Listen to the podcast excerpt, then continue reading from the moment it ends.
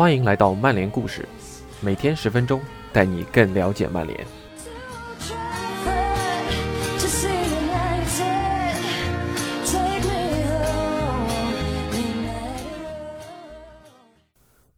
在昨天对阵南安普顿的英超第二轮比赛中，格林伍德又进球了，这样格林伍德在英超开季的前两场比赛中打入两球，是球队重要的得分手。那今天想和大家分享的故事内容就是关于格林伍德。感谢吴文博 ATZ 的辛勤付出。以下是今天的内容：从闪耀香港到刷新曼联纪录，这就是格林伍德的飞速成长。电讯报记者麦克麦克格拉斯。想要更好的理解格林伍德的成长速度，我们需要说明更多的背景信息。仅仅四年前，格林伍德还跟随曼联 U16 队前往了香港，参加了季前热身之旅。那是他头一回到地球的另一侧参加红魔的海外旅程。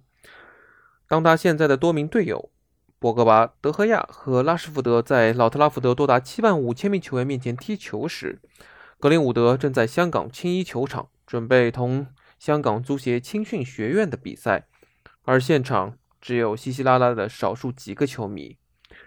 在攻入制胜球后，多位曼联球员冲到了角旗附近，激动地庆祝。但格林伍德的反应有所不同。他的想法是：这有什么可庆祝的？格林伍德给自己设立的标准远高于击败最出色的香港青年球员。在曼联青训主管尼克考克斯看来，除了足球层面的挑战，年轻球员们通过参观赤柱市集以及参加龙舟比赛，了解当地的文化同样重要。不过，没过多久，格林伍德在足球层面的成熟度就远远超越了梯队队友。于是，曼联 U16 队回到曼市后，俱乐部将他提拔到了 U18 队。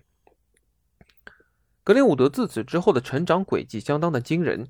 在曼联 U18 效力期间，格林伍德还没有从学校毕业，仅仅踢了几场预备队的比赛之后，他就直接升入了曼联一线队。但是对于他在曼联青训学院的队友而言，这完全不令人意外。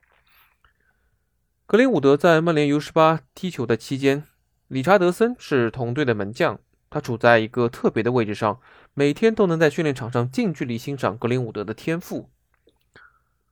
我离开曼联后，人们问我一同训练过的最佳球员是谁，我跟所有人都说，请耐心等待格林伍德跻身曼联一线队。我从没见过哪位球员的双脚射门像他这么的出色，他的终结能力简直离谱，我真没见过。理查德森这样说道：“他的射门实在是太可怕了，人们将他和拉威尔·莫里森相提并论。大家相信拉威尔会是曼联青训的下一个巨星，但很可惜，拉威尔没有足够出色的心智来应对这份期待。而梅森则是一个非常谦逊的球员，平时也非常的安静，他从来都不会制造麻烦。梅森是队内最年轻的球员之一，以他的个人年龄来说，他显得……”有些内向，在那些孩子们身边长大，显得给他带来了不小的帮助。在曼联梯队效力期间，格林伍德不幸的受了伤，于是开始更多的锻炼自己的左脚。也许成为索尔斯克亚的一线队员，给了他莫大的自信。格林伍德在曼联对阵纽卡的 U23 比赛中，打进了一记精彩的任意球，那也被视为他在曼联青训学院打进的最佳进球之一。那个赛季的早些时候。他还用自己的右脚打进过任意球。梅森早早的就掌握了用双脚处理球的能力，他会用一只脚来踢点球，用另一只踢任意球。理查德森继续说道：“在曼联 U18 队，他的水准已经大大超出了这个级别，人们都在等待他在曼联预备队的首秀。我没记错的话，他好像只踢了一场预备队的比赛，就直接跳级到了一线队。”他远超其他的同龄球员。如今已是格林伍德成为曼联一线队常规成员的第三个赛季，索帅十分认可他静下锤炼身体的努力，认为格林伍德已经为职业生涯的下个阶段做好了准备。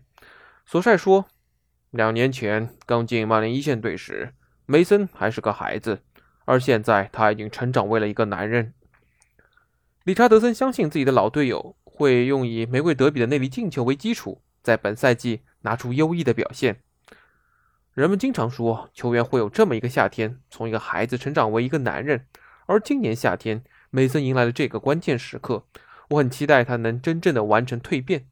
梅森射门前的摆腿幅度并不大，虽然还这么年轻，但他已经练出了出众的力量，而且现在还没有完全发育。随着他进一步的成长，他还能变得更为强壮。曼联一直在精心管控格林伍德的成长势头，到今年十月为止，格林伍德仍将是一个青年球员。他在俱乐部的同龄人，比如伯纳德。莱尔德和中塔基等人都被租借到了低级别球队，而他已经是曼联俱乐部在英超联赛进球最多的青年球员了。曼联没让格林伍德过度的暴露在公众面前。上赛季和福登一同违反英格兰队的防疫规定后，格林伍德就悄悄地返回了英格兰。福登在不到两个月内就重返三十军团，而格林伍德多花了时间重回索斯盖特的大名单。牙买加有意说服格林伍德加入国家队出战世界杯的预选赛，但是格林伍德上周末的表现应该能打动看台上的索斯盖特，让自己在因伤错过欧洲杯后正式回到三狮的成年队中。那将是格林伍德上升轨迹的下一个阶段，而到目前为止，它的上扬趋势还没有出现任何的放缓迹象。以上就是今天的曼联故事，感谢您的收听，我们明天。接着聊。